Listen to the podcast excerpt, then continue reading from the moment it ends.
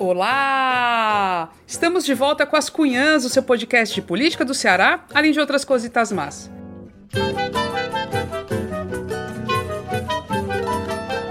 Eu sou Camila Fernandes e, como sempre, estou ao lado de outras duas cunhãs jornalistas popstars!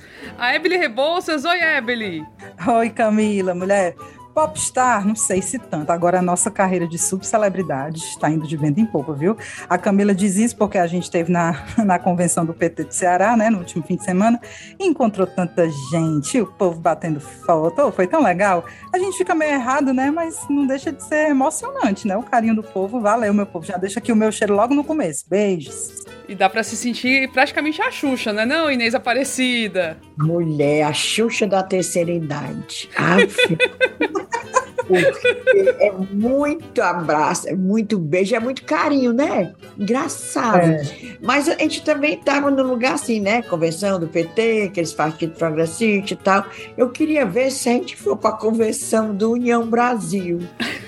Ela vai é, ovada. É capaz, não sei. Vai. Eu não sei, mulher, não sei. De repente não, até lá, viu? É, exato. Mas é muito legal, eu também adoro o povo. E é, tanto, e é um monte de gente jovem, né?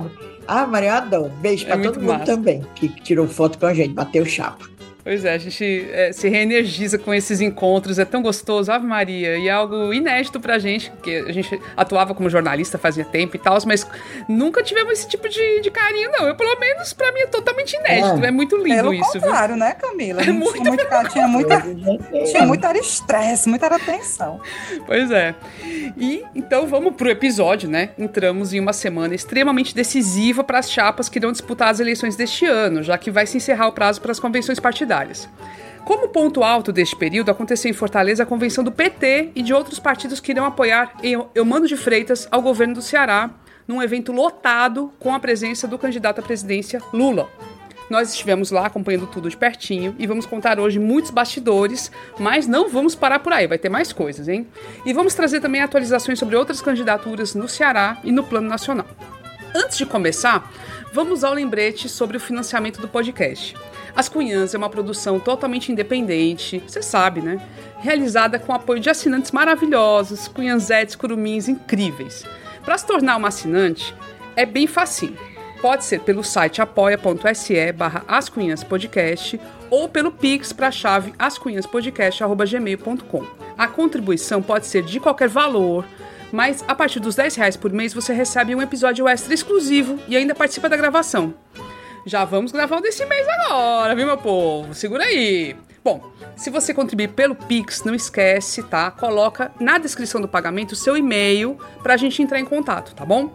Siga nossas redes sociais, Instagram, Twitter, YouTube, estamos tudo lá, as Cunhãs Podcast e com muitas, sempre muitas novidades, tá? Então bora acompanhar a gente. Agora sim, bora começar. Música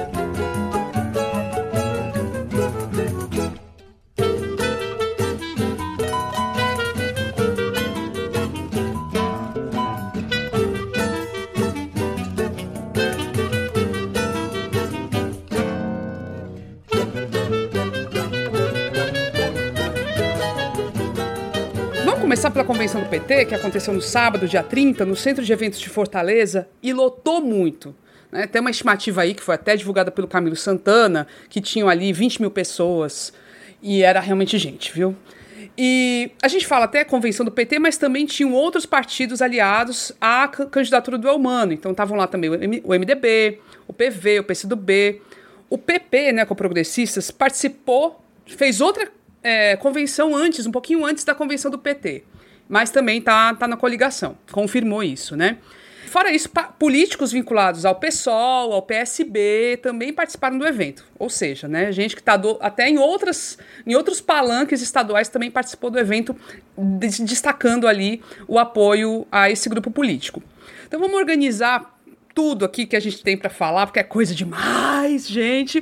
Começando pela situação, né, pelo, pelos principais candidatos desse momento, né, Camilo Santana, candidato ao Senado, Eumano de Freitas, candidato ao governo, os dois chegaram à convenção nos braços do povo, levantados ali e tal, uma imagem que circulou muito, mas Eumano não foi assim, ovacionado, não empolgou, né? Como Camilo, como Lula, enfim, como os outros que estavam ali. Será que ele vai empolgar, né? Como é que a gente pode avaliar esse começo de campanha para o Elmano? Quem quer começar? Quem quer começar? Posso começar. Aí a gente, a gente ali aquela entrada do Camilo e do Elmano, por exemplo, eles entraram, para quem não estava lá, tentar explicar, tinha um palco de um lado e eles entraram pelo fundo, como se fosse vindo para subir no palco, certo? E eles caminhando pelo meio do povo, e teve um momento que levantaram, eu morro de medo quando levanta o povo, para levar Pelo amor de Deus. Pois sim, aí leva, levantava Camilo, levantava Elmano e tal. Realmente, quando o é, locutor, o animador do palco dizia o nome do Camilo, realmente só faltava, né, era abaixo aquele, aquele centro de eventos, aquela, aquele local ali. E o Elmano era aplaudido, mas com menos entusiasmo. Se a gente tivesse assim o aplausômetro, né, tivesse uma medida para medir, o Camilo dava assim 10 e o Elmano dava 7, né? Mais ou menos é, isso. Total, total. Mas e sempre o locutor, o apresentador, o animador do palco, ele se chama Paulo Ricardo, olha o detalhe, é cantor de uma banda de forró, foi cantor de uma banda de forró. Zanzibar, era da banda Zanzibar. É, Zanzibar, e já foi é, candidato a prefeito de Itaitinga. Ele se chama Paulo Ricardo, bem animado, né, menina? E segundo o estava lá, o pessoal gosta do buchicho, né? Menina? Eita, esse Paulo Ricardo só animava os comícios do, do Ciro e do Cid. Era, era assim, o, o, o queridinho do, do Ciro e do Cid. Pois estava lá morto de queridinho. Era agora, né, de Camila e de Elmano. E sempre ele dizia: e agora vem o maior líder político do Ceará. Eita, e a negada batia pau. Eita, danos. Realmente. Agora, sabe o que é que eu achei? o Elmano, eu, eu acho, a gente que nós, né, que acompanhamos uh, a vida pregressa de Elmano de Freitas, eu acho que ele melhorou bastante na fala. O bichinho está se esforçando. E ele mesmo disse, ao longo do discurso, ele diz assim: Eu estou mais preparado. Olha, Sabe, ele disse. E ele falou, ele teve até um, um o discurso dele teve uma sequência, teve um encaminhamento. Ele começou falando dos pais, né? O pai agricultor, que, aliás, teve aquela história que morreu naquela hora, né? Pai agricultor, a mãe é, professora, ele nascido lá em Baturité, no interior e tal, nunca pensou de chegar onde chegou, aquela história de, do, do, do, menino que veio de baixo e foi subindo. Aí ele veio contando a história, quando depois se formou em direito, qual foi a área que ele escolheu para trabalhar no direito, sempre trabalhando pelos, pelos menos favorecidos e tal, muito ligado às, às comunidades eclesiais de base, que se chamava ICEB, mas sempre ligado à igreja, diz que ele é igrejeiro que só, ele e a mulher. Falou da mulher, só e ia dizer, só tem uma mulher. Ele falou da esposa, né? Só teve um casamento, que o povo se casa. E tem uma tanto. filhinha, né? E a filhinha estava lá também. Filha. É, ele é bem econômico, né? Só, só casa uma vez só tem uma filha. O contrário do Camilo, que tinha três, tem uma prole. É, tem três, tão fofinho. Contrário de certas criaturas que tem cinco. Pois é, ele só tem uma, só a tem própria que nos fala. filha e tem um um, a, a casada. E a mulher dele disse que é muito ligada à Igreja Católica, o trabalho mesmo na igreja. Segundo, né, a gente recebeu informações. Aí ele fez aquele discurso um crescendo, que foi isso aqui, falou nas candidaturas que ele já participou executivo de prefeito e tal, papapá, e disse que ia continuar o trabalho de Camilo Santana. Camilo. Falou da Luziane e tal. Agora, eu achei, eu particularmente achei que ele deu uma melhorada na fala Está mais solto. Em relação a 2012, né, Inês? Não é, menino? Tu não achou, não? É, eu... eu acho o seguinte, é, realmente, como a Camila questionou ali, empolgou? Não, não. empolgou, gente, tanto, porque vamos, vamos, vamos e convenhamos. O Amano estava ao lado de ninguém menos que Camilo Santana e Luiz Inácio Lula da Silva. Você brilhar né, ao Sim. lado desses dois caras não é tão fácil fatalmente, né? E a gente sabe, o, o Elmano é um nome que foi posto como candidato agora, ontem. Né, não teve tempo de se preparar como candidato, colocar um discurso ali, né, montadinho, já maduro, não tinha como. E aí eu foi realmente, acho que o discurso foi razoável, concordo aí com o, o, aplausômetro da Inês, acho que foi nota 7 mesmo, por aí, fez um discurso reforçando muito, né, boa parte do discurso era reforçando os feitos do governo Lula e do governo Camilo, que é o que ele tem que fazer, né, ele se apropria desses legados, né, disse que ia reforçar, pegou o, briefing bem direitinho da CESA, da Secretaria de Saúde, e da SEDUC, e aí falou que ia reforçar o SUS, falou do, da criação de leitos de UTI durante a pandemia, disse que ia avançar na rede estadual de saúde, fez um compromisso na educação, por exemplo, disse que no governo dele 100% das escolas serão em tempo integral. Ele falou muito em avançar e garantir mais. Um discurso pouco profundo, né, sem muito aprofundamento, realmente com os pontos ali decorados que ele trouxe, mas um discurso ok, correto para o momento, né, eu acho. E aí a, Inês destacou essa coisa dele dizer que se sente preparado. Ele falou: me sinto pró, pronto para governar o Ceará, me sinto preparado para fazer as mudanças e fazer o projeto continuar. Então é aquele AB, o, o beabazinho padrão, né, de um candidato de, de continuidade. Tem tempo para melhorar, talvez, né? Acho que falta ao, ao de fato, ao, ao Elmano, falta alguma coisa ali que empolgue. E, vamos lembrar, não sei se todo mundo assistiu, teve umas saias justas, né? A primeira pessoa a falar no palco foi a dona Marta, uma catadora que fez um discurso para o Lula. E a dona Marta elogiou muito Lula, elogiou muito Camilo, e aí teve uma hora que ela quis elogiar o Elmano, aí falou assim: o não lembrava o nome dele. Aí, ah, Elmano, tá, Elmano.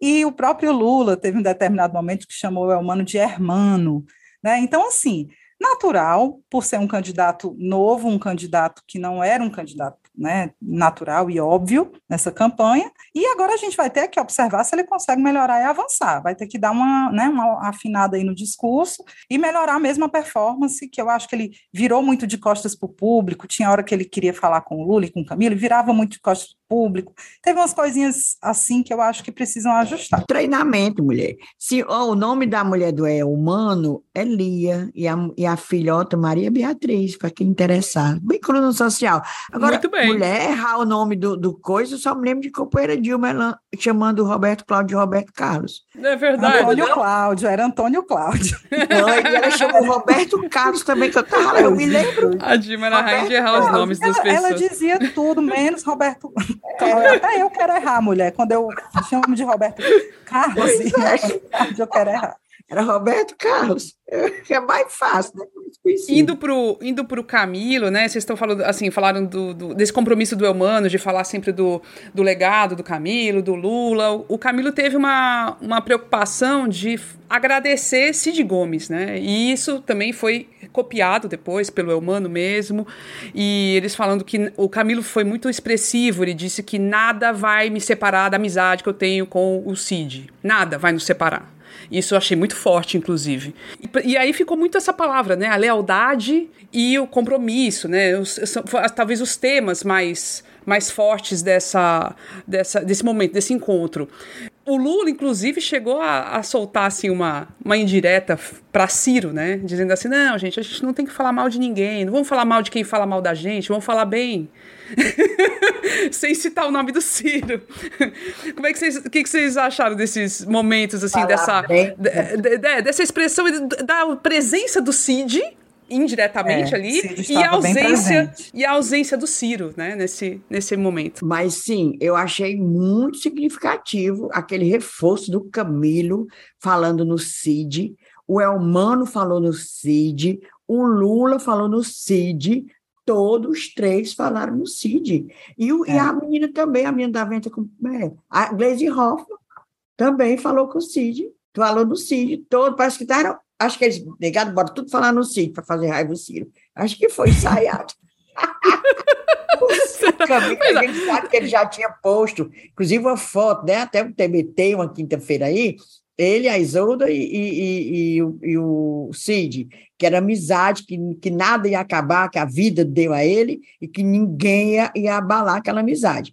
Tudo bem, já tinha falado, mas parece que combinaram, era todo mundo Cid. Agora, deixa eu comentar essa, essa presença aí do Cid, um aceno inteligentíssimo, né, dos três. Inteligentes, porque eles ah. sabem que há uma possibilidade de o Cid acabar sendo pressionado a entrar na campanha do Roberto Cláudio, na campanha do Ciro, e eles fazerem esse aceno, né, essa bandeira branca, eles levantarem essa bandeira branca de paz para o Cid é muito inteligente, né? Ah. Eles tinham que fazer essa menção, destacar a amizade, destacar a parceria.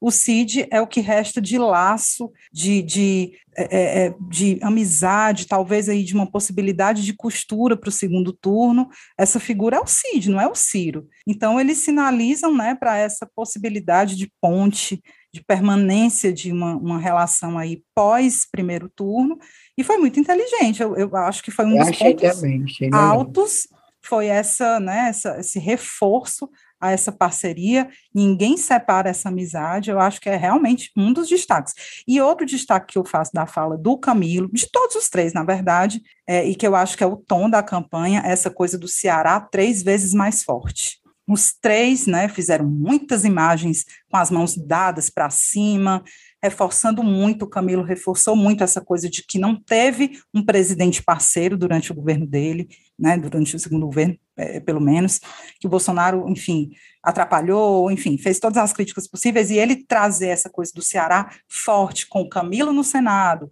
Lula na presidência e Elmano no governo, eu acho que é um vai dar o tom da campanha. Inês, uma das coisas que eu imagino que eles se preocupam, né, ao, ao reforçar a amizade com o Cid, o agradecimento, toda aquela coisa, né, gratidão, gratidão, é também se esquivar da, da, daquela coisa, né? Que com certeza o, o, pessoal do PDT, do Roberto Cláudio, vai tentar colar neles, né? Que é a coisa, é a pecha de traidor.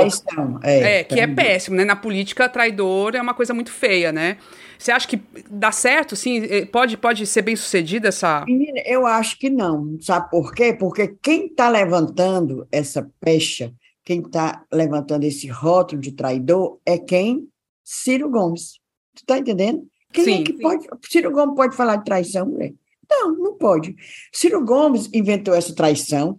Outra coisa, ele cria um, um, uma lenda, que isso é uma lenda, de que quem rompeu, é, trabalhou para o rompimento aqui foi o Lula. Me diga uma coisa, mulherzinha.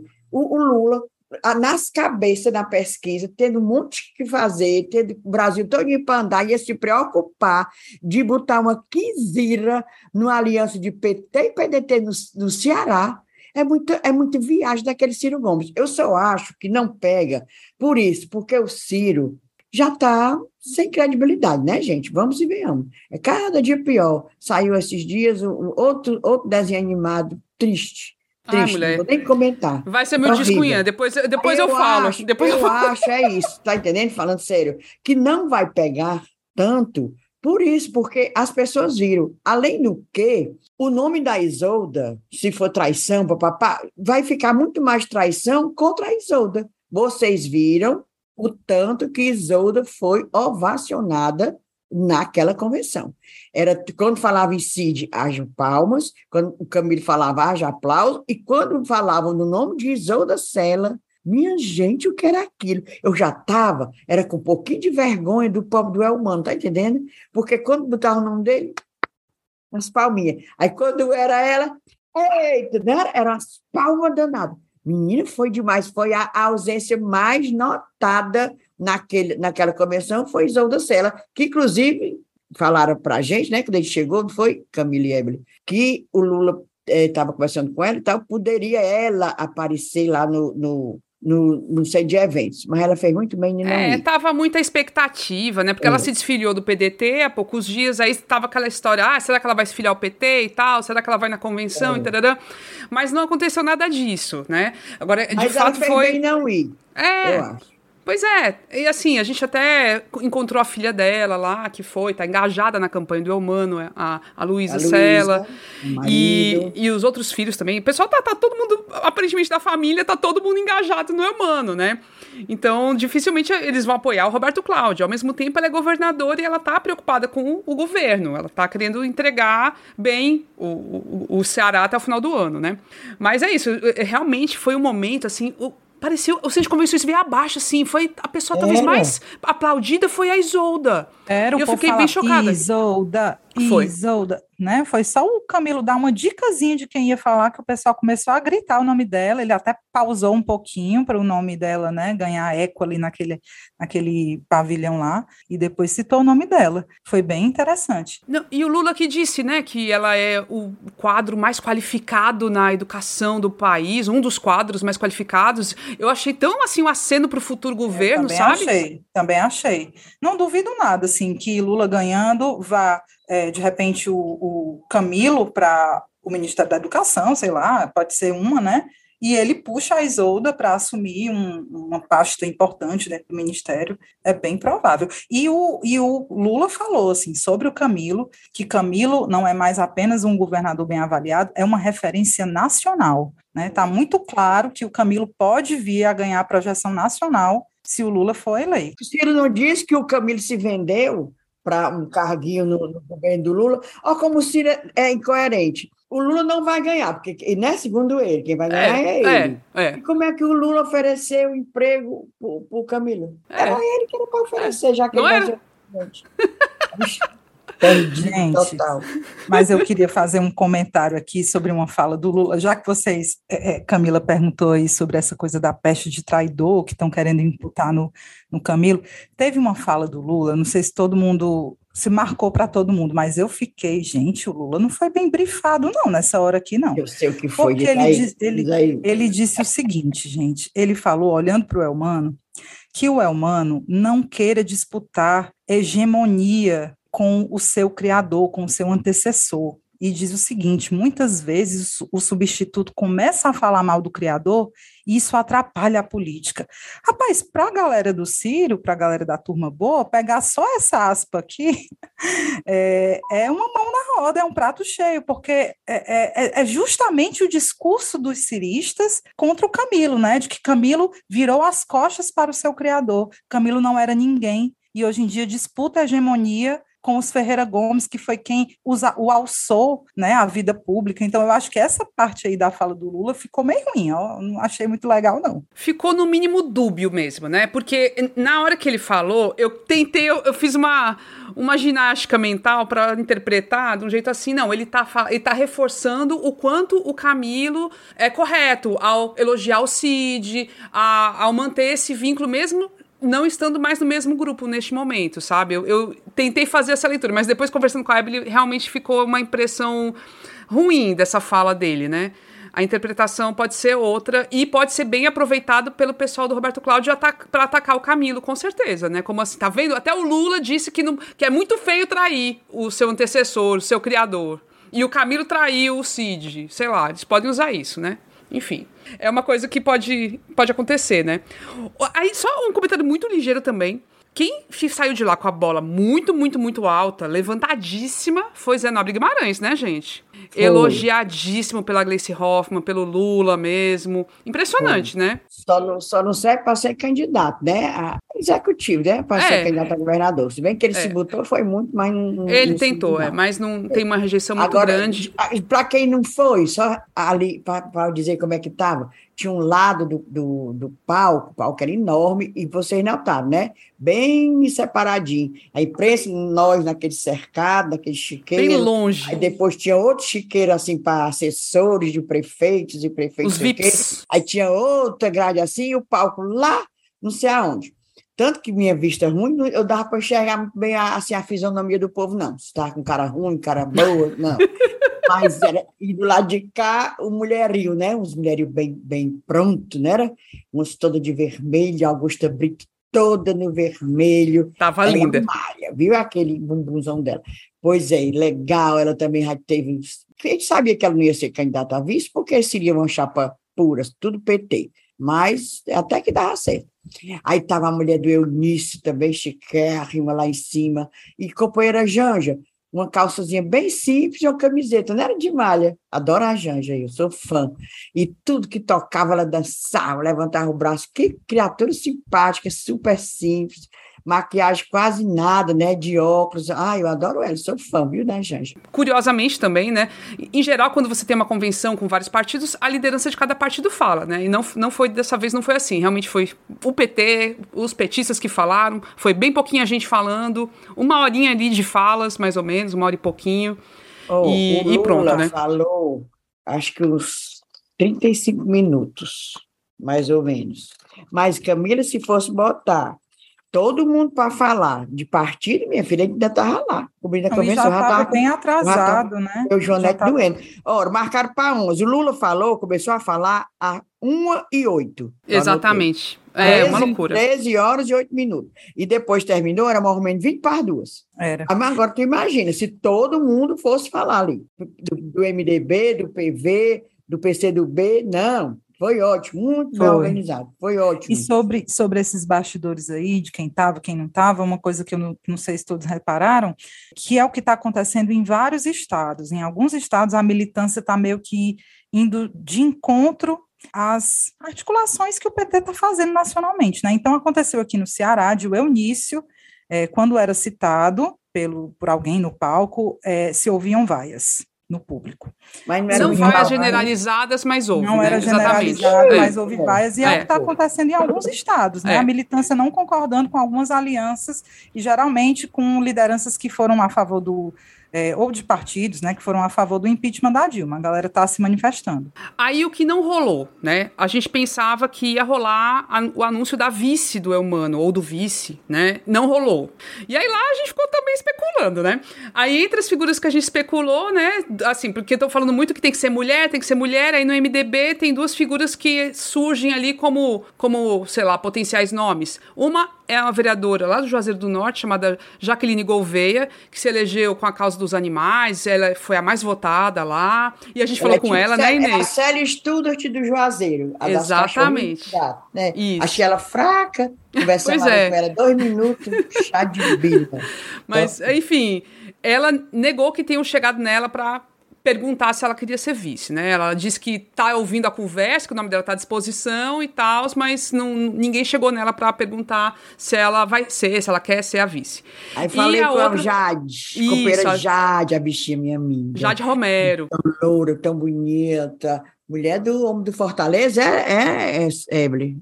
Ela é mulher do presidente do Fortaleza? Ela é a primeira dama do Fortaleza, dama do, Fortaleza. do Marcelo Paes, presidente do Fortaleza. Pronto, pois ela Isso. teve um filho do Marcelo Paes, recentemente, sábado, lá, ela estava praticamente saindo da licença de maternidade, já está com um bebê. Aí, por conta disso, estavam dizendo que ela não iria aceitar. Mas não foi, Camila, a gente conversando com ela, ela falou isso, não, mas eu estou à disposição. Claro. Não, disse que já falou até com o marido, que por ele estar tá de boas... Foi ele topa. Marcelo é. Só que também ninguém chegou nela para perguntar se não, ela, ela, quer. Ela, foi, ela só então... sabe que estão circulando o nome dele, né? É. Gente, é. isso, tem que, isso, isso tem que sair essa semana, né? É, até sexta-feira. Até é. sexta-feira, que é o último dia de fazer convenção. Tá lá na legislação. Senão não resolve. Vai sair. E o, ah, tem que sair. Tem que sair. Aí era, eu achava que devia ser uma mulher, porque a mulher do Eunício já não quis. Faz ela muito Isso. bem, tem o que fazer. Aí. aí era, ia, ia, ia agitar a vida dela, ia ficar diferente né? É, Ia ser novidade na vida, assim. Campanha é foda, é, é fogo, assim, circular é, o tempo ter, todo, viajar. lembrar quando era criança as campanhas do pai dela, né? De pai pois de é. Andrade, criança e adolescente e adulto também. Ah, Maria. Mas não quis. Mas tá aí, a gente tá doidinho pra saber, né? Quem é a vice. Demais, demais, então, demais. O capitão não tem vice, não, mas também o pessoal especula que vai ser a mulher do vacilão. Aquela que perdeu para vereadora aqui. Marta. Pois é. Depois a gente vai para o capitão. Vamos falar dos traidores. Falando em traição, os partidos que estão com o Roberto Cláudio, mas tinha gente desses partidos lá. Hum, né? Tipo PSB, sim né? Como é que foi isso? Foi muito, não foi? Com o Odorico. Isso, Odorico Monteiro.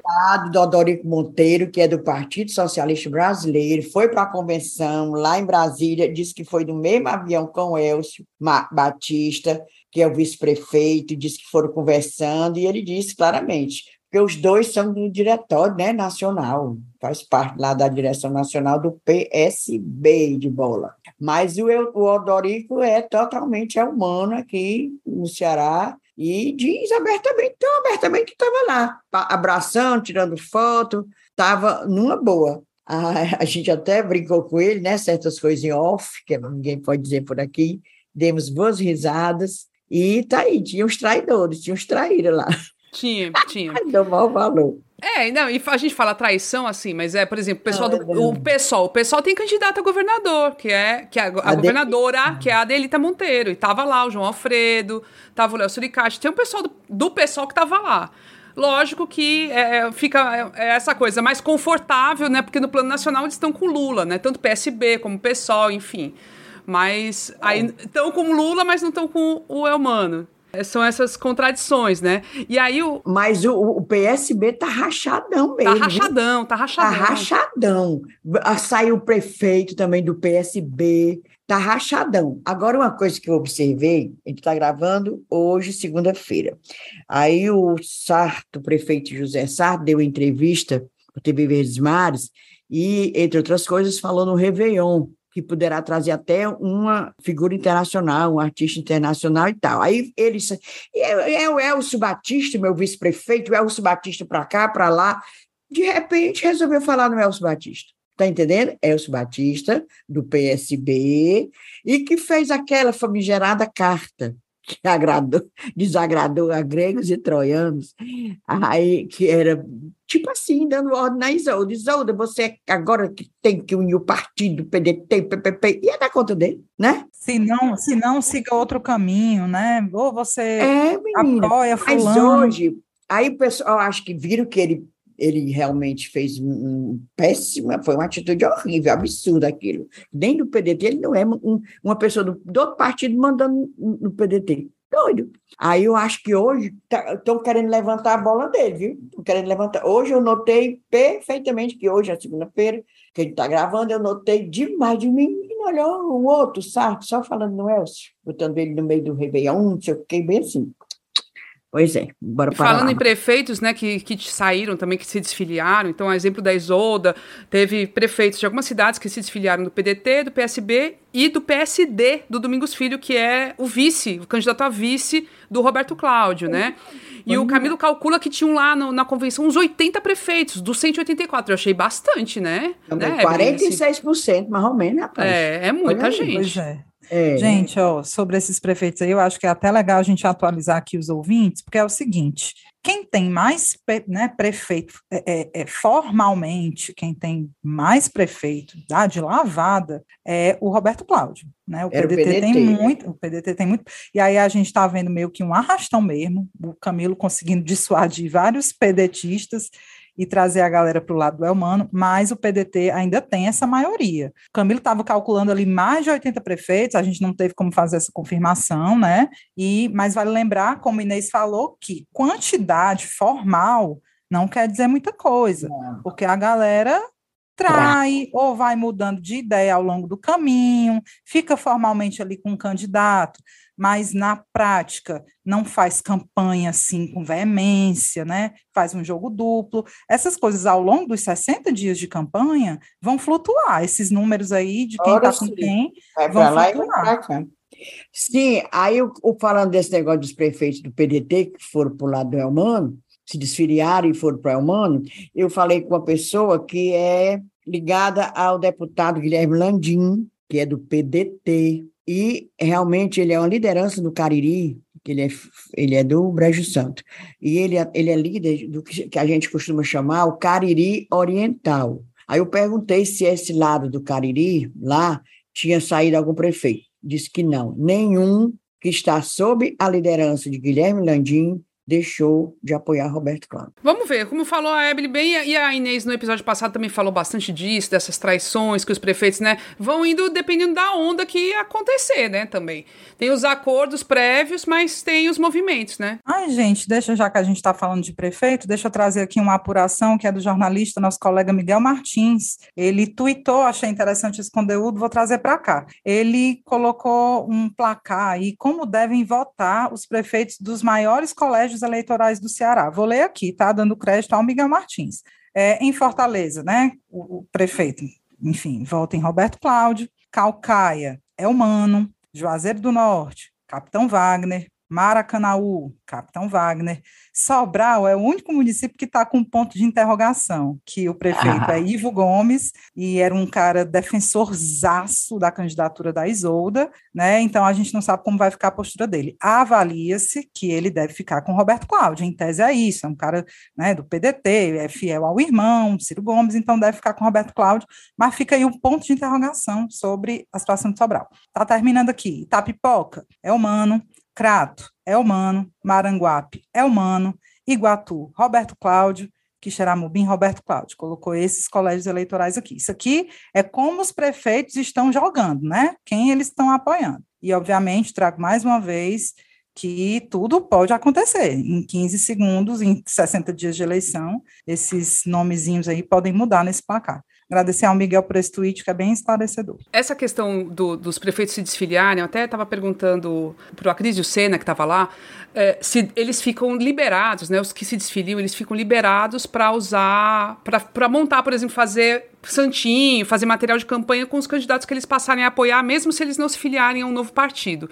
Tem essa, essa questão que é interessante da gente observar se vai acontecer. E aí, sem dúvida nenhuma, a grande perda, a maior perda de apoio que alguém sofreu nessa campanha foi o, o capitão Wagner, que perdeu o prefeito de Calcaia, né, gente? Que a Calcaia é uma cidade muito grande, é a segunda maior é, cidade. É, é, eleitorado grande. É, enorme, enorme. E o é, Vitor Valim. Juazeiro, Calcaia, é, Sobral, é, são. É, é, realmente é. Ele deve estar com, com a mão na cabeça, né? O, o capitão Wagner diante disso aí. Falar em capitão Wagner, eu perguntei, a gente lá na convenção, tinha gente de todo jeito, né? Aí tinha o, o ex-deputado Raimundão, Raimundo Macedo, que a gente chama Raimundão, prefeito, foi prefeito de Juazeiro também, tem um filho que é suplente de deputado, mas vez em quando assume do MDB. Aí eu, eu falando com ele, que ele é muito experiente, né? Antigo. E aí, Raimundo, como é que tá o, o, o capitão lá no Cariri? Tem voto, tem prefeito? Esse, ele fala bem assim, bem, né, no interior. É, é, tem negócio de ter prefeito, não. A oposição sempre tem voto, a oposição sempre tem voto. Ele vai ter os votos 20%, 30%, lá no Cariri, tem voto, tem voto. Mas essa eleição, não tem dúvida não, que é dois turnos, dois turnos. Ou seja, não interessa, como ele disse, e aí ele acrescenta, que às vezes o prefeito manda, mas quando a pessoa quer votar, quando o eleitor quer votar, não quer saber se é prefeito, se o prefeito manda, se o vice-prefeito manda. Não manda, tá entendendo? É total. E é verdade mesmo, ele é uma pessoa experiente. Quantos anos Raimundão tem de, de, de, de estrada aí política, né? Aí ele falou isso, que não, tendo ou não tendo, vai sempre ter oposição, claro, vai ter. Ou seja, eu acho, eu acho tão certeza isso que vai ser dois turnos. É totalmente diferente é, daquela eleição de 2018. Lembra, que a gente ficou conversando, todo Foi. mundo que a gente perguntava, né? O pessoal vai ser dois turnos. E tem uns que arriscavam dizer o seguinte: vou dizer o que o povo dizia, não sei o que estou dizendo, não, não dá surra. Dizendo que o segundo turno vai ser capitão e almano. Várias pessoas experientes no negócio dizia, vai ser capitão e humano. Aí o pessoal do, do, do, Roberto Cláudio vai ficar chateado com nós. Mas não é, é não é, é nossa assim, opinião, não. É, a, gente, a, gente não tem, a gente não tem bola de cristal, né? Pronto. Não, e vamos é combinar só... que quem, quem disse isso estava na convenção do Elmano, né? Não claro, ia dizer claro. Capitão e Roberto Cláudio. Gente, é muito imprevisível essa campanha, sinceramente. Muito imprevisível. Porque você tem aí um candidato com baitas cabos eleitorais, né? Mas do, do, outro lado, você tem um candidato com experiência, um candidato preparado, que é o Roberto Cláudio, e que tem ainda é, algumas cartas na manga. Uma delas é a possibilidade de o CID entrar como articulador, e vocês sabem que o CID é um monstro para fazer articulação. Se ele entra com essa quantidade de prefeituras que o PDT tem para segurar aí possíveis debandadas, pô, é uma candidatura competitiva. E não vamos esquecer, Roberto Cláudio vinha com é, um índice importante nas, nas pesquisas. Claro, tem muito recall, a gente não sabe se cresce, se, enfim, se é humano com esses, com esses, com esses cabos eleitorais cresce mais que ele, mas só ponderando isso, né? Quem aposta nessa nessa candidatura. É, turno. E outra coisa, com... o Roberto Cláudio vem fazendo campanha, minha filha, há mais, ah, assim que saiu. Há bem mais tempo, é. É, é direto do interior, primeiro ficou naquele, em São Paulo fazendo, estudando e tal, assim que chegou, e, e as, ativíssimo nas redes sociais, é fazendo palestra, é fazendo entrevista, não sei o quê, é direto, ele está em campanha há muito tempo. Exatamente, isso é, isso é ponto para ele, né? É. Só essa ponderação que a galera que estava lá, obviamente, aposta nesse segundo turno aí com mas o Podia ter dito assim, não, podia ser o segundo turno, pra... Roberto Cláudio é humano, tá entendendo? É porque uhum. as pessoas acham que sempre tem oposição. Uhum. Sim, é que, que aí o que o capitão apoio, estaria assegurado, é. Tá entendendo? É, é humano é. com esses apoios. É, apesar que assim, por exemplo, se pegar a eleição passada, o Camilo ganhou no primeiro turno com mais de 80%. Se o capitão repetir a, o desempenho da oposição na época, ele não vai para o segundo turno. Quem vai é, é Humano e Roberto Cláudio. Roberto Eles Cláudio. E é uma possibilidade, é uma possibilidade é. real, total. Que, aliás, eu ia, ai, eu ia achar tão legal. Ainda mais com ele, com ele pregado aí com o Bolsonaro, né? É. Fazendo, é. enfim, recebendo Bolsonaro e tudo em palco e tal. Bolsonaro derretendo aqui no Ceará, meu amigo, ele pode se levar o resultado junto. também. É, é possível, junto. gente, é possível. A gente não é, é, é, analista político com mestrado, doutorado na área, não, mas o que dá para dizer é que é imprevisível. Eu é. acho que é imprevisível é. mesmo. E o capitão carrega uma âncora, né? Então, de fato, assim, se ele, o que ele tem, o capital político é dele. O que ele, se, se, ele tiver um bom desempenho é por ele, não por, pelo Bolsonaro. Agora, se ele cair, é muito pelo Bolsonaro. Então, é, é, ele tem essa dificuldade. Vamos ver o que, que vai acontecer, né?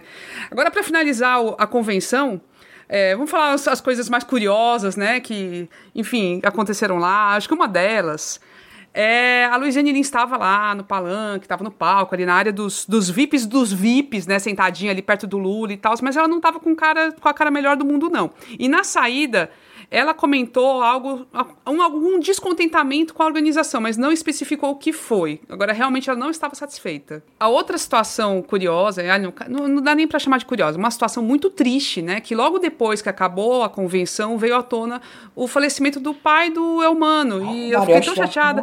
A gente, a gente se solidarizou, né, pelo, pelo Instagram, mas eu acho que foi uma situação assim, que coincidência triste, né, gente? É oh, meu Deus, Vai que coisa. marcado para sempre, né? É, Vai se lembrar no... sempre. É, no dia no, que eu fui lançado, o papai morreu. Nossa. É, gente, assim, é a saída do êxtase, da euforia é. para enterrar o pai, né? Assim, eu fiquei super abalada, assim, muito triste. Eu Foi. fiquei. Gente, inacreditável, inacreditável. Foi mais ou menos no horário até da convenção, foi perto de meio-dia, parece que é. o falecimento, ele já era uma pessoa muito idosa e tudo, mas mesmo assim é uma coisa que é muito é, é, triste e assustador, enfim, não é uma coisa uh, positiva, né, para marcar aquele dia, é uma coisa muito negativa, né, coitado. Dia, não é?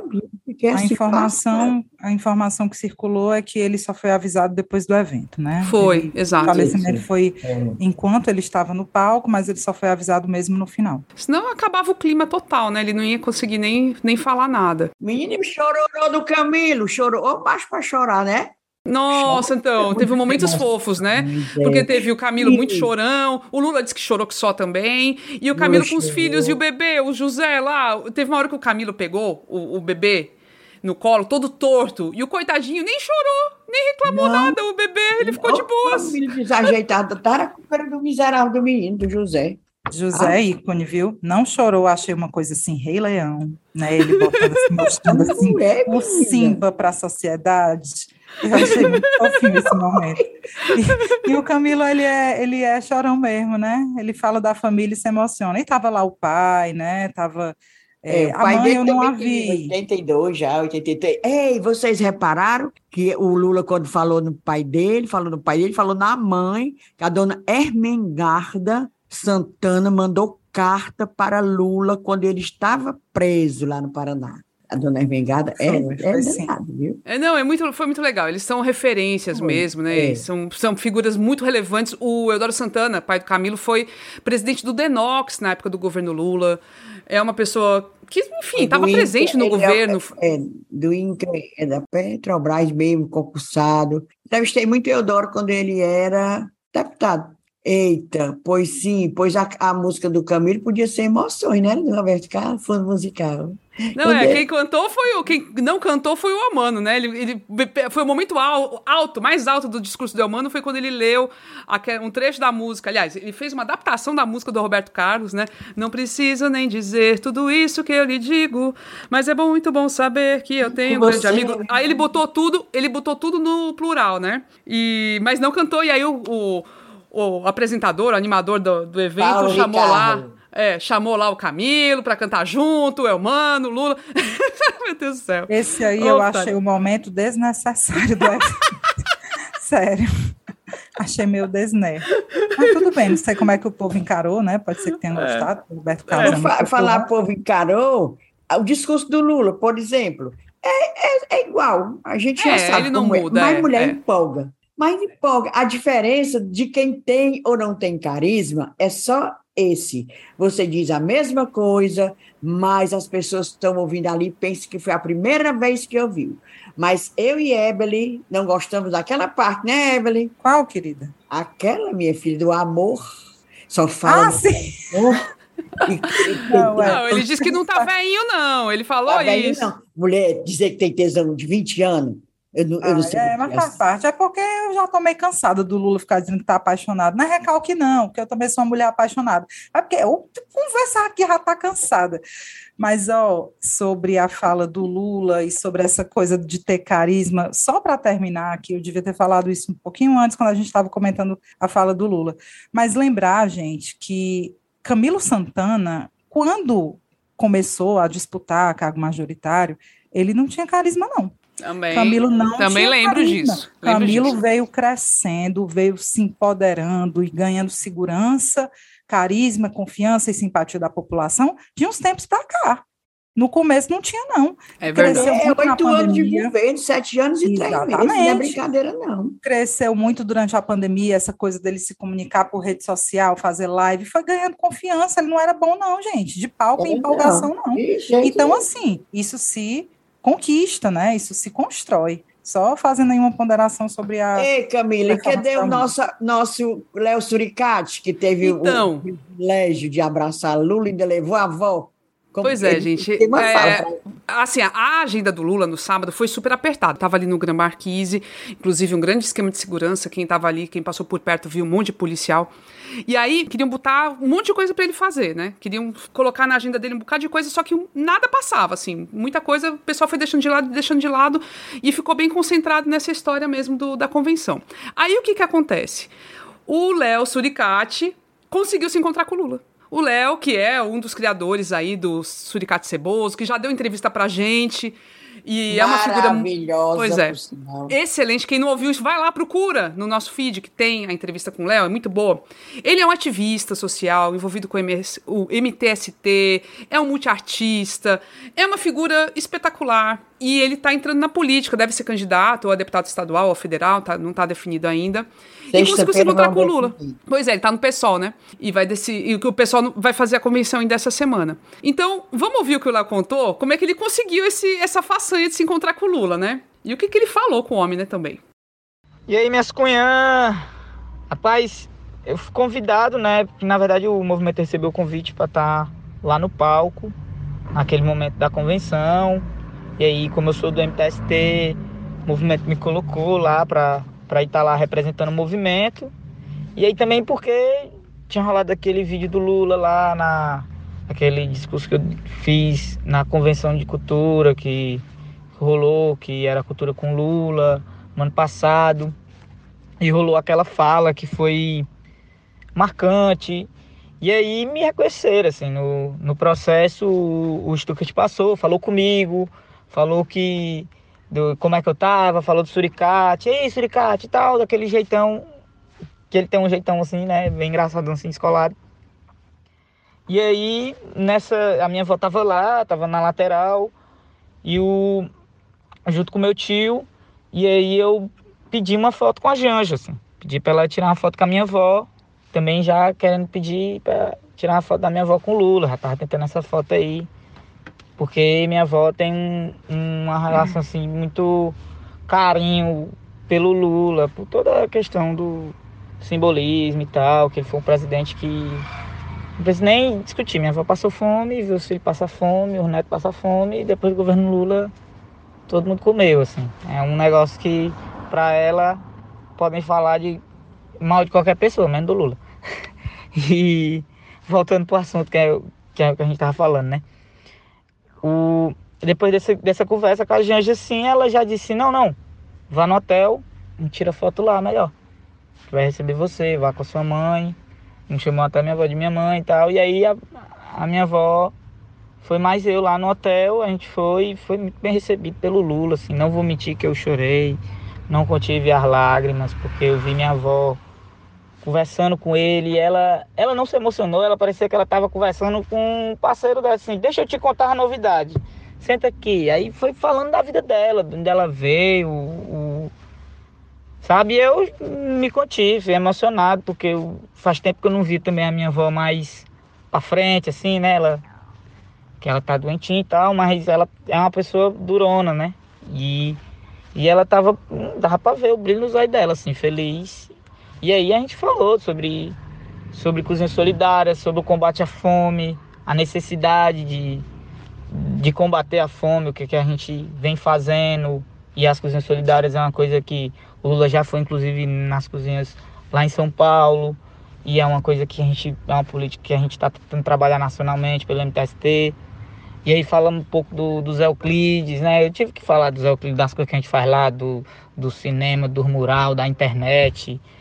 E do suricate é impressionante, assim. O suricate é um negócio que todo mundo conhecia o suricate. E aí, tipo, tava numa sala que tava o, o todo mundo lá, o Camilo, o, o, o, Lula e a Janja e o Ricardo Stuckert e a Glaze Hoffman e tava, tipo, essa galera lá nessa sala e a galera conhecia o Suricate e sabia quem eu era e foi isso que mais me, me deixou impactado com aquele negócio. É, e saber que a gente tem relevância e a coisa que a gente está fazendo, nas áreas que a gente está fazendo, do jeito que a gente está fazendo, está causando impacto e está sendo visto. Eu acho que é, agora é materializar isso e, e falar isso para o Lula foi importante né? A gente mora num contato habitacional do Minha Casa Minha Vida e a gente está fazendo um trabalho na área da cultura lá, que é talvez muito parecido com os pontos de cultura do Gilberto Gil, só que numa pegada altamente high-tech, tecnológica, internet, outro processo histórico. E eu acho que tem esse link muito grande, sabe? O combate, o lance, o debate do combate à fome, são coisas matrizes. Eu acho que talvez por isso essa identificação, talvez por isso e talvez pelo por tudo que, que a gente vem fazendo representa, né? E aí dá um boné pro Lula escrito Vetim, que é uma coisa que já tinha um estigma negativo. Ele é o futuro presidente do Brasil e se Deus quiser no primeiro turno a gente vai fazer campanha para ele ser eleito mesmo no primeiro turno, com o maior orgulho. E ele botar um boné que simboliza a juventude do Ceará, assim, dá moral. E não é para nós, é para os pivetes que estão nas áreas eles vão olhar para isso e vão, meu irmão, nós chegou no presidente, né? O resto é brincadeira. Gente, eu achei a, a, essa fala do Léo tão linda, tão linda, tão linda. Fala, me emociona, mulher. Lá vai eu chorar. Oh, eu besta. Quando ele fala no Zé Euclides, para quem não sabe, é o residencial José Euclides Ferreira, que por sinal é o nome do pai do Ciro, né? Do Ciro, do Ciro e tal. É lá no Ancuri, no Janguru Sul, viu? é, é um conjunto. Quando ele fala, porque ele pensa que todo mundo conhece. Lá no Zé Euclide, a gente falou o que é que está acontecendo lá no Zé Euclide. É um conjunto habitacional do Minha Casa Minha Vida. É lindo, é lindo o que ele falava, Maria. Eu fiquei assim, e que bom, e que eu acho que é esse, esse é o tipo de pessoa que a gente tem que ouvir mais e, e que tem que estar tá representada nos, nas instâncias Isso. governamentais aí, é. na, no, no legislativo. Por isso que a gente dá espaço mesmo, porque é uma pessoa que tem muito valor, é muito valor. E foi muito bacana que ele tenha conseguido essa conversa ali totalmente improvisada, mas que deu super foi certo. Massa, que bom, muito que legal. bom, que bom. Agora vamos falar do lado do Roberto Cláudio, que até o momento da gravação, hoje, dia 1 de agosto, segue a definição do senador na chapa dele. Ele teve uma recusa do Doutor Cabeto, doutor Cabeto, que era o secretário de saúde do Camilo, que é do PSDB, né? O Cabeto foi convidado para ser candidato ao Senado e recusou. E agora, mas enfim, a, possivelmente a candidatura ao Senado ainda deve sair, talvez, possivelmente, do PSDB, que aderiu à chapa, né? O Tasso Gereissati confirmou o apoio ao Roberto Cláudio, tava aquela conversa, né, com o Camilo e tudo, mas no fim ele ficou do lado do Roberto Cláudio mesmo. E leva junto, né, a tiracolo cidadania, porque tá na tá na Federação Nacional, né? Então tem que estar tá junto sempre. E aí a gente, assim, como é que a gente interpreta esse apoio do Tasso ao, ao Roberto Cláudio também? Mulher, Ganha muito? Eu interpreto ganha, assim. No começo, há uns 15 dias, o Camilo convidou o Chiquinho Feitosa, né? Que é o Foi. para ser suplente dele, Camilo. Chiquinho ficou doidinho, alegre, que Ave Maria, porque todo mundo fala que é uma boa ser suplente do Camilo, né? Que Camilo poderá ser pegar aquele emprego que o, que o menino disse, que, de ministro, aquele empreguinho que quando o Lula ganhar, né? Se o Lula ganhar, ele vai pegar um emprego. Aí ele pegando o emprego de ministro, o suplente fica senador, né? Pois bem, aí o, o, o Chiquinho Feitosa ficou todo alegre, papapá, Luiz Ponte Pufo cortou a alegria dele. Luiz Ponte tucano antiquíssimo, já foi senador, deputado estadual, papapá. Pois bem, por que, que o Luiz Ponte cortou as asinhas do Chiquinho Feitosa? Porque Luiz Pontes tem um filho, o Osíris Pontes, que é secretário na gestão do companheiro Sarto. Está entendendo? Aí o filho dele ia perder o emprego. Além do que, comenta-se que, como o Tássio fez as pazes com o Ciro há pouco tempo, voltaram, se falaram, tudinho, papapá, é, e não queria se entregar de novo, tá entendendo? Mas eu acho que o que pesou mais foi essa história do Luiz Ponte. Luiz Ponte deu logo pulo, soltou nota e tudo na época. Tem sentido. Tem sentido. É. Boa apuração. E realmente o Tasso voltou a, a, a, ficar amigo do Ciro, tanto que participou do Ciro Games. Ciro Games, estava lá. Faz pouco tempo. Mas é boa apuração.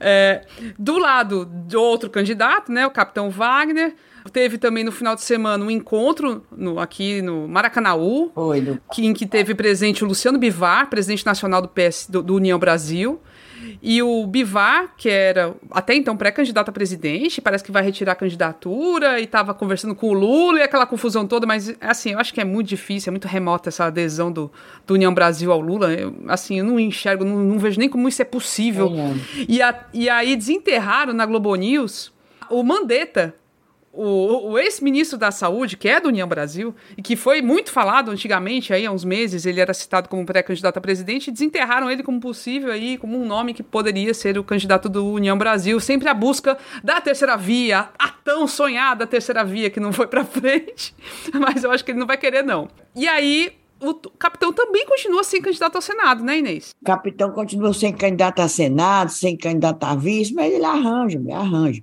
Ah, falar em Roberto Cláudio, é, acabei de saber aqui que ele escolheu o prefeito de Quixeramobim, Cirilo Pimenta, para ser o coordenador da campanha dele no interior. Olha aí.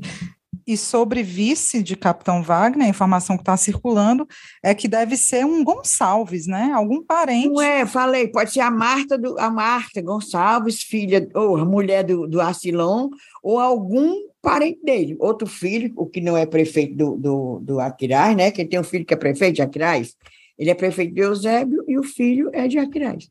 Mas aí seria outro filho, ou então a esposa, a dona Marta. Que ele quer uma é, mulher. Que ele é o presidente do PL, né? Para levar o PL, é. e já está, né? Na, na aliança aí com o capitão, oficializa isso, amarra o Bolsonaro junto e garante a vice do capitão, né? Então, é, vamos ver, né? O então, tem uns aí. falando que vai, queria, queria ser o vice do, do capitão, mas é, é só especulação. Luiz Girão, dono da Betânia. Laticínios Betânia. É. é invenção. Não.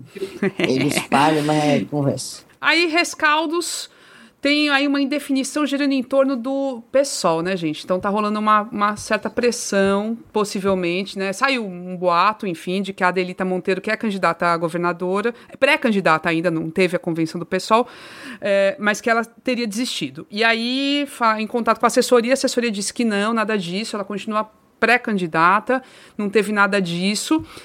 Só que em seguida, né, também começou a circular uma nota de movimentos sociais, artistas, cobrando a unida unidade das esquerdas no Ceará, gente. Então eu vou até pegar aqui É uma carta dirigida aos partidos PT, PSOL, PCdoB, Rede de Sustentabilidade e PV, assinada aí por diversos movimentos sociais, artistas, professores, para conclamar a unidade da esquerda no Estado. E, e aí, obviamente, como a maioria desses partidos aqui estão em torno do humano, né, eles não citam nominalmente que é para a delita renunciar e tal, não falam isso, né? Que é para o pessoal ir para o lado do, é, do humano, mas eles citam que é importante, né, que é necessária a unidade da esquerda, não só a nível nacional, mas também localmente, para não entregarmos o Ceará para as garras autoritárias do capitão Wagner. Não podemos retroceder. Entre os que assinaram, tá, é, entre os movimentos, né, MST, MTST, CUT, Sindiut, é, tem um bocado de gente aqui, e aí, entre as pessoas que que assinaram individualmente, tá? O Silvério Pereira, artista, né? Que a gente também já entrevistou na, num dos episódios de entrevistas. O, o Bruno Rocha, que é presidente da Dulce. O Pingo de Fortaleza. Enfim, o Denis Lacerda, nosso maravilhoso. Ah, é, humorista incrível. Enfim, tem um bocado de gente que assinou essa carta. É, Lorena Nunes, que é cantora. Valéria Cordeiro. É, Luciana Rodrigues. Enfim, tem um bocado de gente que assinou. Valéria Pinheiro. Enfim, é muita gente, vários movimentos também. Enfim, tá rolando uma pressão nesse momento. Vamos ver até o final da semana. A gente vai atualizando lá nas redes sociais, tá? E no Nacional a coisa não muda nada, né? A única coisa que mudou é que a Simone Tebet, fora o Bivar, que tá não vai, não vai, e o, o menino também, o Janones, que também tá para entregar a candidatura pro Lula, e vai deixar de ser candidato. A Simone Tebet definiu a vice, que deve ser a Mara Gabrilli, do PSDB é, senadora por São Paulo. Agora, vamos para o momento do desabafo. Quando fala em Janone, só lembro do meu Joanete. Bora para o momento do desabafo. de Desaba o, desaba o desabafo do Joanete, né, Inês? Não, Vamos para o momento Janones, do desabafo. Aí meu Joanete dói. Não parece que o nome é Joanete, sei lá. O, Joanete... o momento do desabafo já começa antes. E do recadinho. Diz, Cunhã! Vamos lá, Evelyn, Rebouças. Posso começar, meu discunhã é bom. Tem uma Olha. crítica, mas é um discunhã bom, que é para dizer o seguinte, gente, começou finalmente o censo nesse país, né? É, tem que lembrar que o Cramunhão, lindo, maravilhoso, para não dizer o contrário, cortou o orçamento do IBGE, empatou, embaçou como pôde a realização do censo, né? Cancelou a realização em 2021, mas é, a duras custas o censo vai sair. E assim, é muito importante lembrar que o censo é uma política de Estado, não é de governo, é uma ferramenta indispensável né, para a formulação de políticas públicas, para a gente conhecer o nosso país e poder, enfim, governos trabalharem em cima de políticas, projetos e tudo mais é, não pode confundir com uma medida do Bolsonaro, é uma política importantíssima e que bom que vai sair. Tem, não, ele não queria fazer, né, Ebeli? Não, ele não queria não fazer. Não queria, porque assim. Ele foi, ele foi obrigado a fazer, a justiça que mandou. Possivelmente teremos números péssimos, né? E ele queria fazer de tudo para que não saísse ainda no, no, no, ano dele, né? Antes da eleição. Ele, enfim, empatou como pôde. É, lembrar que as respostas são anônimas, né, os dados são anônimos, e eu fiquei muito curiosa para saber como é que as pessoas podem fazer para se certificar de que não é golpe, né? Porque assim, as pessoas precisam abrir a porta de suas casas. É como o nome é censitário, o nome já diz, todas as portas serão batidas por agentes do IBGE. Né, para que seja feito o questionário, que é para a gente poder conhecer de fato a nossa população. Então é importante que as pessoas tenham segurança para abrir a porta da sua casa, responder todo, todas as perguntas e tudo. Camila, eu perguntei para a assessoria do IBGE aqui no Ceará como é que as pessoas podem se certificar e ficar mais tranquilas para receber os agentes. Eu vou tentar aqui colocar o áudio da jornalista Débora Costa, espero que dê para todo mundo ouvir. Então, quais são as formas de identificar se o recenseador é de fato IBGE? Ele vai estar com o colete azul, né? Onde de um lado vai estar os contatos a central de atendimento 0800 e o site. Do outro lado, ele vai ter um crachá de recenseador onde tem um QR Code e o número de matrícula. Além desse colete, você também tem ele vai estar com o DMC, que é um smartphone com a capinha azul, que DMC significa dispositivo móvel de coleta, que é onde ele vai fazer a coleta dos dados na entrevista, que é tudo digital. Como verificar se ele é de fato IBGE? É através desse QR Code você pode escanear com a câmera do seu celular, ser direcionado ao site do IBGE e lá você coloca o número de matrícula que vai estar no próprio crachá dele e vê na hora se ele está cadastrado no IBGE. Mesma coisa pelo site, você também vai para essa caixa de texto e, e coloca o número de matrícula. E no 0800 você informa para o atendente. Pronto, gente, é isso. Eu achei importante trazer, porque provavelmente você, sua mãe, seu pai, seu irmão, podem ser que sejam abordados né, pelos agentes do IBGE. Achei legal trazer esse, esses, esses, esses cuidados assim, que você tem que ter para identificar um agente confiável muito importante mesmo. Eu só achei meio nada a ver esse negócio de QR Code, sinceramente. Porque assim, a gente consegue, né? A gente que tem essa facilidade de mexer com computador e tal. A minha mãe já não consegue não consegue, não sabe fazer isso e tudo. É complicado para ela. assim, tem essa né? questão da. É, tinha que ter. Agora, lógico, tem essa parte assim, ah, tem a, a vestimento, boné, não sei o quê, ótimo, ótimo. Isso é bom, é importante. A gente tem que ter clareza de como é que eles vão estar vestidos, isso é importante. Mas outros modos de confirmação deviam ser disponibilizados também. Agora vai tu, Inês Aparecida. E o meu discunhã hoje é um desdiscunhã, do verbo desdizer, né? É, é o desdiscunhã. Esse é inédito, é, nunca rolou, nunca aconteceu. Semana passada, eu, eu meti o pau aqui na MC, por causa de barulho, que não fiscaliza barulho de descarga detonada, e nas esquinas, os carros parando em local indevido, e falei também sobre os 50 quilômetros adotados lá na Avenida Leste-Oeste, certo? Porque era 60 quilômetros no ano passado e, e, ficou 50. Eu disse isso porque eu uso a leste-oeste uma vez por semana, pela manhã, depois de oito horas, ou seja, não é o horário de pico. E volto também depois do, do, horário de pico, nada a ver, eu volto dez e pouco, que também não é mais horário que vai e volta de trabalho, né?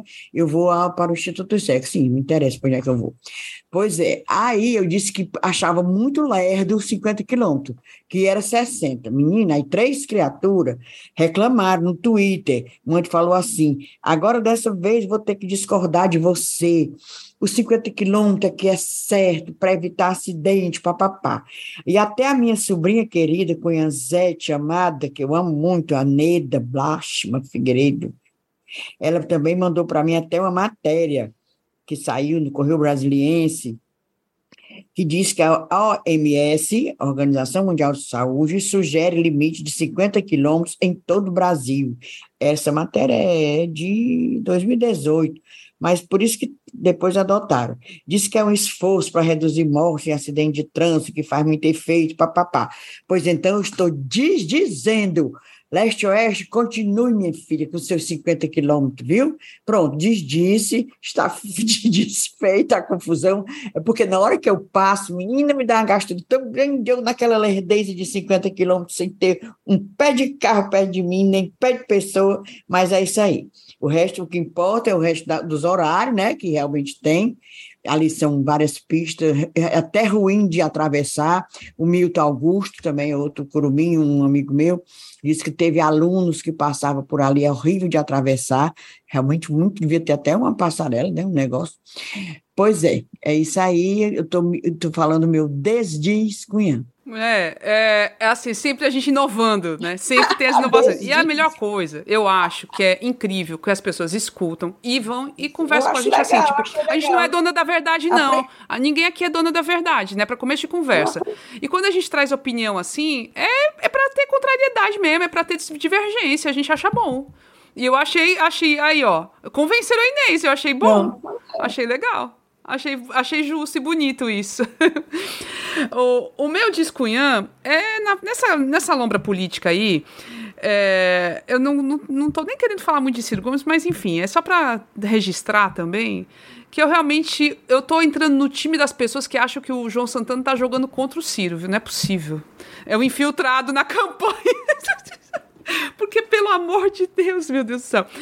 A última foi esse um videozinho que ele soltou, que a campanha dele soltou, é, aí, no estilo do Ciranha, né, que a gente tinha comentado também, que saiu uma época aí, que era o Ciro como se fosse o Homem-Aranha, mas cantando a música da Dona Aranha, subiu pela parede e aí derrubava o Lula e o, e o Bolsonaro. Como se ele estivesse subindo nas pesquisas, gente. Aí, o, esse novo vídeo é o Ciro sendo retratado como o, o como é que fala? O mestre dos magos do Caverna do Dragão, certo? É um desenho animado da, da minha época de criança, que eu adorava muito. Tu assistiu, Ebele? Caverna Assisti, do Dragão? também é da minha época. É, é, é bem, Pronto, foi bem da nossa... assim, esse Foi bem é duradouro. da época dos meus filhos, não é da minha. Pronto. Eu era viciada, adorava o Caverna do Dragão. E o Mestre dos Magos é uma figura assim: os, é um grupo de meninos jovens que se perdem no outro mundo e eles ficam sempre tentando encontrar a saída daquilo, né? E eles ganham é, ferramentas mágicas, né? Armas mágicas para lutar contra uma figura do mal lá. E o Mestre dos Magos é como se fosse ajuda, quer ajudar esses meninos, esses jovens, mas nunca dá o serviço completo sempre fa falta alguma coisa, eles sempre têm novas missões a fazer, eles têm que fazer várias coisas, se colocam em risco, tem que lutar lá contra o vilãozão e depois dá tudo errado e eles não conseguem voltar para casa. É sempre assim, e ele some assim, desaparece sem dar as explicações todas. E o Ciro foi retratado como esse, né, o mestre dos magos, e cantando a música de um filme também antiquíssimo, também da nossa infância, chamado História Sem Fim. Um filme que, tipo, é um cachorro, inclusive. Até o meu marido falou assim: mas será que ele não tá. Não, esse aí. Ele não tá sendo, é, sendo o cachorro do filme? Não sei. Enfim, é um cachorro gigante que voa e tal. Gente, que coisa mais sem pé nem cabeça. Eu queria saber quantos votos eles acham que ganham com esse tipo de, de produto. E o que, que significa isso pro Ciro? É tão desmoralizante.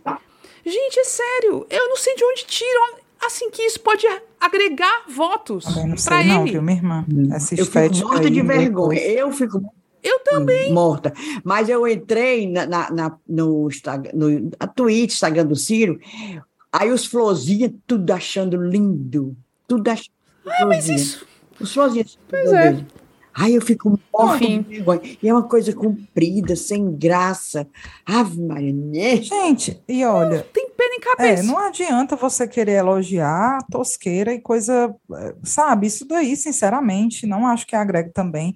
E assim, para não dizer que a gente só critica o Ciro, eu vou fazer uma crítica aqui que eu já fiz também publicamente ao Twitter do Lula. Não acho legal, apelidei de biscoito chinês. Porque é uns tweets assim, uns tweets assim, do nada. Tá ruim mesmo, tá ruim, não tá parece ruim um biscoito chinês, você tira assim uma palavra de positividade, a, é. a, a, a, sorte do dia. Acho muito paia, muito tosco. Vou fazer uma crítica assim, só para não dizer que a gente só fala mal do Ciro. Não, perfeito. O Twitter do, do, do Lula tá muito ruim mesmo. Mas, mas é enfim, porque o Ciro é não se ajuda, mulher. Faz as coisas, a gente tem que falar. É, é, é, só porque assim, eu fiquei. do Caverna do, do Dragão, eu fiquei passada. É como diz a Camila, Eu também fiquei passada. O menino João Santana parece estar trabalhando contra. Ele, ele deixa passar isso. É um, é, um, é um cartunista, um chargista que inventa, mas o, o chefão da, da comunicação tem que aprovar. E o João, João Não, é, exatamente. É, é material de campanha oficial, né? É, não, oh. triste, triste. Né? Vamos para os cheiros agora, meninas? Bora. Muito cheiro. Manda. Letícia Cavadas. Aí ela diz assim: criada no Sudeste, moro no Canadá, mas escuto as cunhãs porque é bom demais. Olha aí, vendo? Olha. Beijo, Letícia Cavadas. Outro beijo, cheiro, cerveja gelada, tudo que quiser, para Eduardo Siqueira, para Diana Gondim, José Pablo Vinhos, o Júlio Velho Pescador, que a gente encontrou lá no, no, no, na convenção. Então, a gente boa, tirou bateu chapa com a gente, não foi? E conheci agora. É, ah, o Ellerson Rodrigues mandou dizer que nem aprova tudo que a gente diz, não, diverge, mas ele adora escutar a gente. Olha aí, tá vendo? É bom é assim. É para ficar achando, batendo palma. É, pode divergir, é. pode divergir. Para o Edson Cândido, que é produtor, foi produtor do show lá do, do Moisés Loureiro, que também gosta muito da gente. E uma Renata, arroba R. Tita Reis é, é o arroba dela lá. E Arley Nogueira. Tu viu aí? O de beijo, cheiro e abraço. Eu mando é tudo. Muito bom. E tu, Ebele, tem cheirinhos também? Mulher, eu sou tão desnaturada com esse cheiro, porque eu fico querendo. Primeiro que eu não lembro o nome do povo, né? Quando a gente se encontra e papapá, é para eu anotar e eu lesada não anoto. Mas eu queria só é, é, destacar mesmo assim a chuva de carinho que a gente recebeu e queria retribuir aqui é, nos dois eventos que a gente participou esse fim de semana, que foi a convenção do PT, teve muita gente conhecida, os, os alunos da Camila, galera muito massa. E teve também o último show do Moisés Loureiro, que fomos, inclusive agradecer também ao Edson, né? Que, que, enfim, nos recebeu lá e foi bem, bem simpático, bem bacana. E para a galera que falou com a gente lá, e assim, muito massa. Um beijo para todas, todos, porque realmente a gata aqui é lerda. Eu, me, eu fico me confiando na Inês, né? Porque a Inês eu me lembro, não, mas tinha um casal, tinha Paulo e, e Raquel, muito bacana, tirou foto com a gente lá ali no Jardim do Teatro. Aquelas meninas que também uma, já, a gente já mandou beijo para elas, e cheiro, sem nem conhecer, que uma dizia assim, que Foi. a namorada detestava política, mas ela fez a ela ouvir as cunhãs e ela depois ficou fã, tirou foto com a gente. Tem a Amanda, também que tirou foto com a gente, que é, trabalha na prefeitura, se eu não me engano um monte de gente, mulher, muita gente também não pode decorar. Conhecemos Chase Viana pessoalmente, finalmente, ah, né, dona Chase? Não, vocês conheceram. É, eu fui professora ah, é, dela. Hahaha. Abraçamos e rodamos com o Denis Lacerda. Ah, Maria, foi ótimo. Denis, ah, Maria. Não, pelo amor é. de Deus, a coisa mais linda do mundo, o Denis. É. Vou deixar meus cheiros também, ó. Começando pela Priscila Baima, que, que foi convertida também a ouvinte das Cunhãs pela Micaela Mezan. Então, pronto, estão aí. Um beijo para as duas, né? Para a Micaela também. O Léo Gomes, Me, é, Maia Mendes, Leonardo Gomes Maia, Maia Mendes, que é novo assinante, começou a escutar o podcast agora e achou o trabalho incrível. Cheiro, viu, meu querido? Ana Larice Silva, que também é assinante, nos mandou uma mensagem para lá de carinhosa. Nossa, a gente fica tão emocionado, sério. E o Lúcio Teles, que diz que nem é muito chegado também a podcast, mas ama escutar o nosso, não perde nenhum. Então tá aí. E, e assim, ó, o cheiro pro Moisés Loureiro e Denis Lacerda da Ave Maria. Ô, gente talentosa, pois pelo amor de Deus. Não é não? Ai, ai. E agora, Vamos aos créditos. Olha, esse episódio ficou compridinho, mas é porque era muita coisa. A gente tentou organizar tudo. Faltou coisa, com certeza. Ao longo da semana, a gente vai atualizando ali no Instagram. Principalmente no Instagram tem sempre atualizações. Então, quem não segue a gente, se você não segue, vai ali, bota As Cunhãs Podcast, vai achar a gente, o nosso perfil lá tá? Ah, e siga, siga que tem as atualizações. Muita coisa está acontecendo, então o tempo todo a gente vai botando alguma coisinha. E no Twitter também, a gente fica conversando lá, sempre que possível. Não é tanto, mas dá. Sempre tem alguma conversa por lá, tá? E aí, se você quiser assinar as cunhãs, fica super à vontade, tá? E convidadíssimo. É super simples, basta contribuir ou pelo site apoia.se barra ascunhaspodcast ou pelo Pix para a chave ascunhaspodcast.gmail.com. Na produção do episódio estão sempre Inês Aparecida, Ebre Rebouças e Euzinha Camila Fernandes. O apoio nas redes sociais é feito pela empresa Ponto Indie, maravilhosas. A trilha sonora é a música Barroada Gagá, da banda Breculê. E é isso, né, meu povo? Ah, Até a é, próxima semana. Ficou a, Bíblia, ficou a Bíblia Sagrada narrada por Cid Moreira, viu esse episódio? ficou. Mas tomara que o povo tenha gostado. Beijo, gente. Beijo.